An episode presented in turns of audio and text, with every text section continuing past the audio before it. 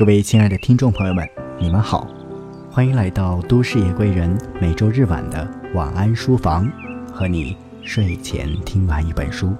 我是主播一米。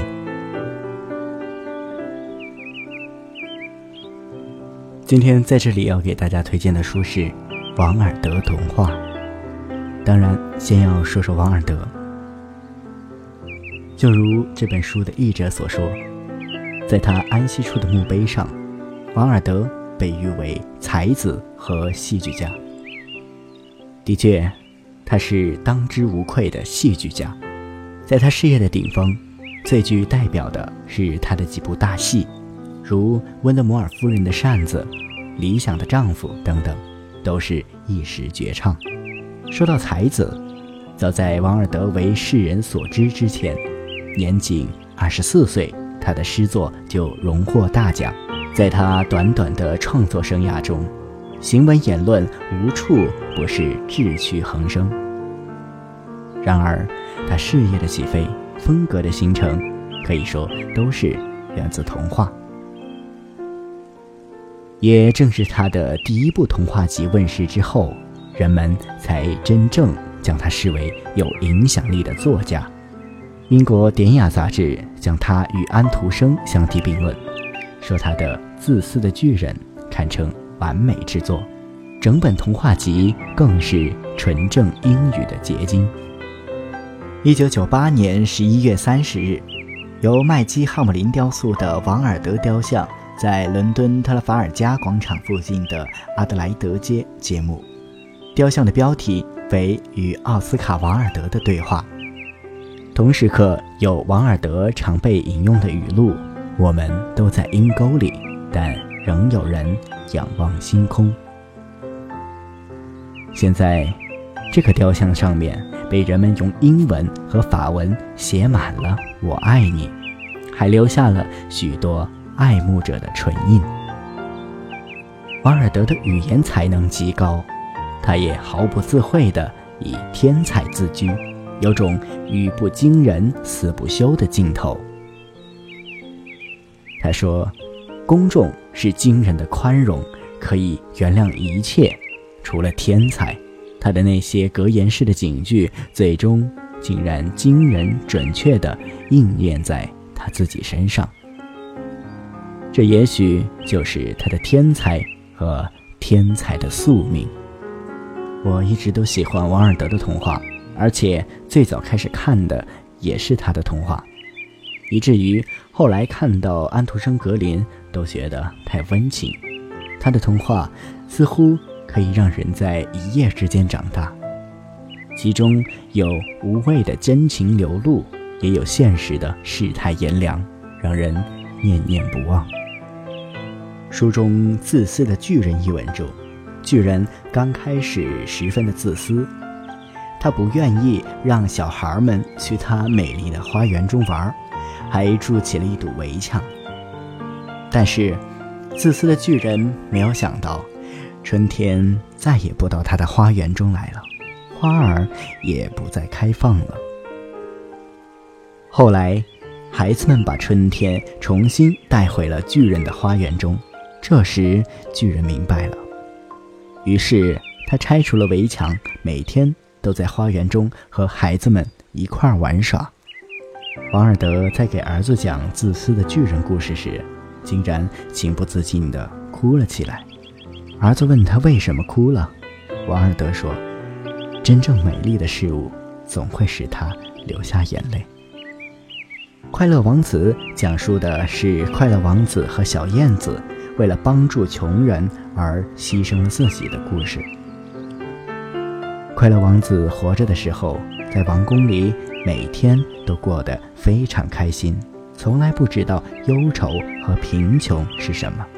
在他死后，他被塑成雕像，站在城市的上空，却看到了城市中一切丑恶与苦难。于是，他拜托小燕子把自己身上所有值钱的东西全都送给了穷人。后来，小燕子被冻死了。快乐王子也因心碎死去，但是他们永远的生活在了天堂之中。在《骄傲的火箭》这篇童话中，火箭自以为出身很高贵，不愿意理睬家族中的其他烟火。他在多愁善感中哭湿了身子，就再也点不着火了。当家族中的其他兄弟都飞上天时，他却被人们抛到了阴沟里。书中的另一篇故事《夜莺与蔷薇》是王尔德的童话名篇之一。为了使年轻的学生获得爱情，夜莺用自己的心血。染红了一朵红蔷薇。故事十分感人，语言也十分抒情。你看，王尔德是这样描述夜莺的歌声：他说，在黎明到来之前，夜莺唱出了最后一支歌。明月听见了歌声，竟然忘记了落下去，只顾得在天上徘徊。红蔷薇听见了它，便带着深深的喜悦颤抖了起来。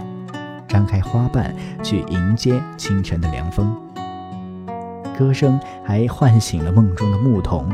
他越过河中的芦苇，传到了大海。像王尔德所说的，世上只有两种悲剧，一种是求之不得，而第二种是得偿所愿。看来，只有在求与得之间徘徊，才是最好的故事。通常我们所熟悉的童话都是明媚的故事，灰姑娘脱离了贫困，王子战胜了恶魔，爱情无极，病痛痊愈，正义伸张，所有的国度里一切理想和道德都熠熠生辉。而王尔德的童话却是现实世界的魔幻翻版，更像是一个个童话的悖论。在这里。尊贵的公主并不是高尚而善良，求爱的矮人也没有变成骑马的王子。渔夫为了美人鱼舍弃灵魂，而美人鱼却没有变成人，走上陆地来回报他的痴心。夜莺歌颂爱情，用生命灌溉玫瑰；年轻的女子却偏爱人间的珍宝，不懂得珍惜。唯有那位少年国王加冕时的神圣，让我们被仁慈的天使之光照耀了一场。可是，他所经历的梦境，也还是遍布地狱的火焰。这样的童话看得我苦楚而悲伤。那些璀璨宫殿、稀世珍宝和快乐森林所拼凑的背景，不过都是残酷世界华丽的铺垫。快乐王子的心，小矮人的心。渔夫的心，无一幸免的碎裂。爱情、宽容和勇敢，被自私、贪婪和冷漠捅得千疮百孔。在童话中，王尔德虽然收起了他尖刻的言辞，却也毫不手软地揭开了那些温情的遮羞布。前一秒，他还在描述着如梦如幻的林中穿行，后一秒，就覆灭在绝望。和痛苦之中，政治家说，人们太过于关注自己的感受了。的确，瓦尔德并没有告诉我们如何在这样粗糙的现实中安然，他毫不费力地写出了我们深深的恐惧和忧虑。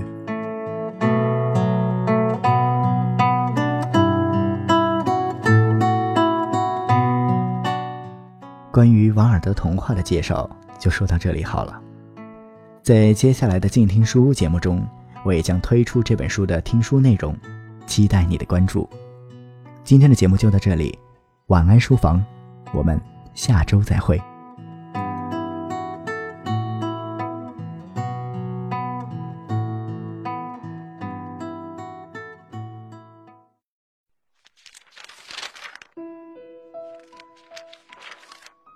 你读一本书大概要多久？我读一本书大概需要一个星期吧。嗯，差不多三四天吧。我小的时候读书快，一晚上就能读完一本书。哎，我呀，真的是还真挺久没有看书了。平时工作真的太忙，应酬太多，晚上回家也没有什么时间去看书。